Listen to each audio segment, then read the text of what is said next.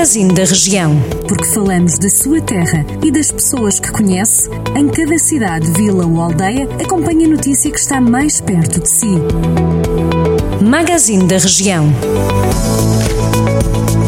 Mortágua foi um dos conselhos a aderir à solução de transporte a pedido, implementada pela Comunidade Intermunicipal da Região de Coimbra. A partir do dia 28 de junho, o serviço vai começar a ser assegurado por táxi. Mortágua vai ser um dos primeiros municípios a implementar o serviço no terreno, que visa proporcionar melhor qualidade de vida às populações, garantindo a possibilidade de se deslocarem à sede de conselho e a diversos locais. O serviço vai ter circuitos, horários e paragens definidos, sendo que as deslocações apenas podem ser efetuadas dentro da área do Conselho e entre os pontos de partida e chegada que estão estabelecidos.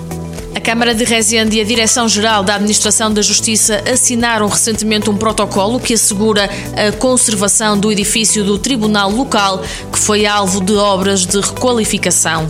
Durante a sessão solene, o presidente da autarquia, Garcês Trindade, exigiu ao secretário de Estado adjunto e da Justiça, Mário Belo Morgado, que o Tribunal de Rezende passe a ser de competência genérica.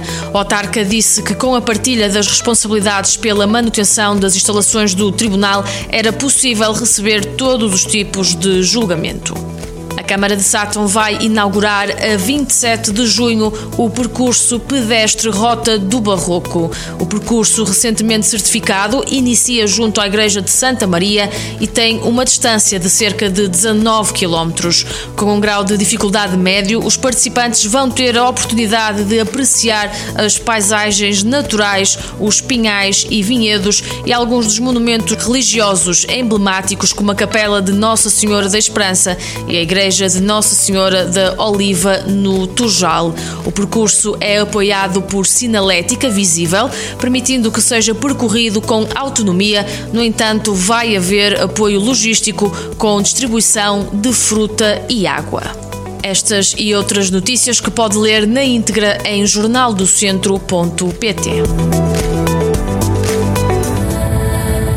Jornal do Centro, a rádio que liga a região.